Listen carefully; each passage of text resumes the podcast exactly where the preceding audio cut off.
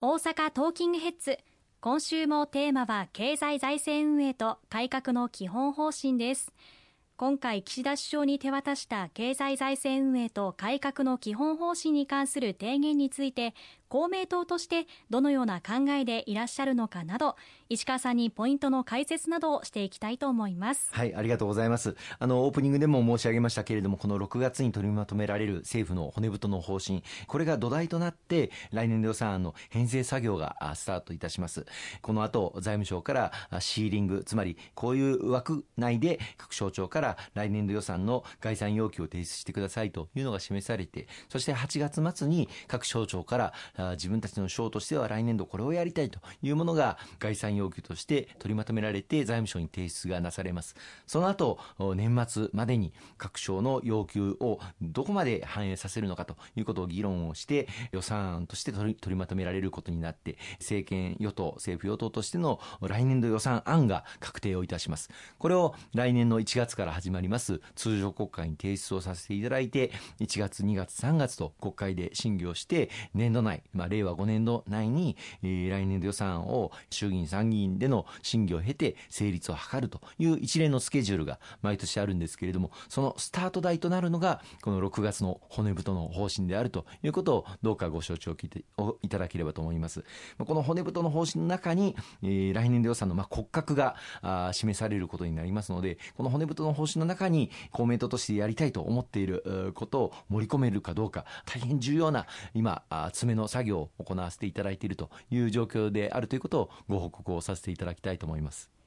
先週はグリーン化カーボンニュートラルについて伺いましたが今回は同じくらい力を入れているデジタル化についてですデジタル社会へと加速させていこうということなんですよね。はい、あの今日本がやはり最も力を入れて取り組んでいかなければいけないのがデジタル化 DX これを日本政府挙げて取り組んでいかなければいけないと思っております。あの残念ながらまあコロナ禍で日本の行政におけるまあデジタル化が非常に遅れているということがあ如実に明らかになりました。あの一人一律10万円の特別定額給付金も本来、えー、もっとデジタル化されていて例えば国民の皆様にプッシュ型で、えー、お届けをできる、えー、そういうシステムが整っていればあんんなに時間かけずにですね、えー、お一人お一人のお手元にお届けすることができたというふうに思っております。えー、今、その反省に立って、マイナンバーカードの普及、促進、えー、これに力を入れてまいりました。まあ、そのためにも、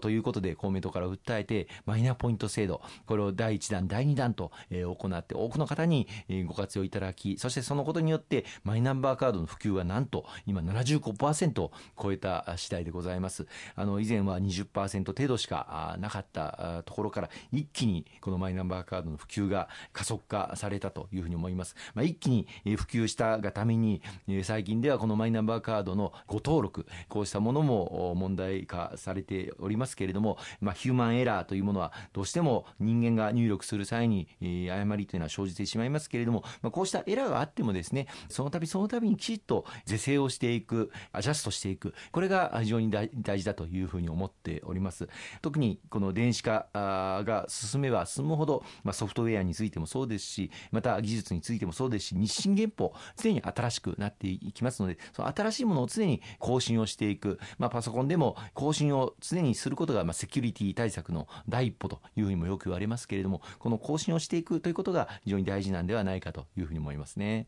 そうですね。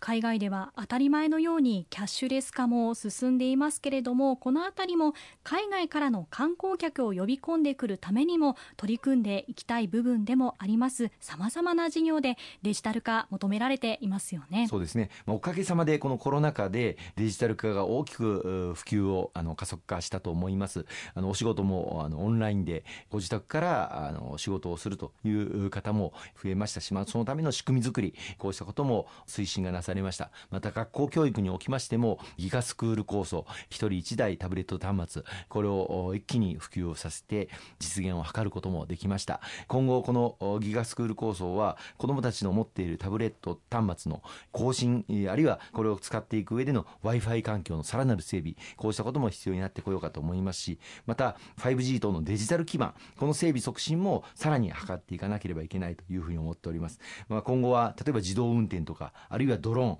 こうした活用も促進されていくと思いますし、今、チャット GPT といったような大変世間で注目を集めていますけれども、こうしたものをいかに私たちの暮らしの中で有効に有益に活用できるのか、このことについて皆様と共に議論しながら進めていきたいと思いますね。はい、そうですよね。チャット GPT 本当に注目されていますよね。こうしたデジタル化によって教育面だったり、あとは仕事の面だったり、エンタメだったり、いろんな分野が身近なものがどんどんどんどん変わっていきそうな気配がありますよね。はい。一方で、まあ、あくまでもこの AI がどれだけ進んだとしても、やはり人間が中心、人が中心の健全な AI 社会というものを作っていく必要があると思っております。まあ、政府で今、関係省庁が連携をいたしまして、その安全性、あるいは信頼性、この向上を図るための対策、ルール作りを適切にあの進めていくよう我々も強く求めておりますし、また AI を利活用していくためのデータの充実、さらには AI 人材、この人材の育成ということも進めていかなければいけないと思っております。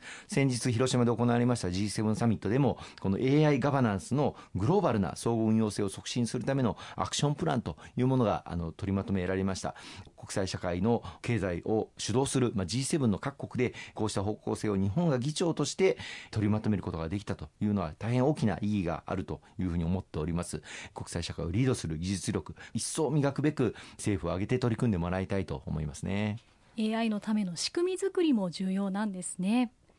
またそうした中で観光立国としての基盤も強くしていかなければならないと思います。コロナ禍で一度はゼロになってしまったインバウンドこれを呼び戻していくことも重要ですよね。おっしゃる通りですね。日本はあの各地に本当に豊かな観光資源があります。コロナで大変傷んでしまったこの観光資源また観光立国の復活というものをぜひとも目指すべきだということを今回公明党からの政府への提言でも力強く盛り込ませていただきました。新たな観光立国推進基本計画画というものがありますしまたそのためのアクションプランというものもあります。これらに基づいて持続可能な観光地域づくりあるいは海外からのインバウンドの回復また国内の交流人口の拡大こうしたものを各戦略に基づいて総合的にかつ強力に推進をあのしていかなければいけないと思っております。またそのためにも例えば鉄道や建築物で障害を持たれている方あるいは車椅子をしている方も移動しやすいようにバリアフリー化を一層進めていかなければいけないと思います。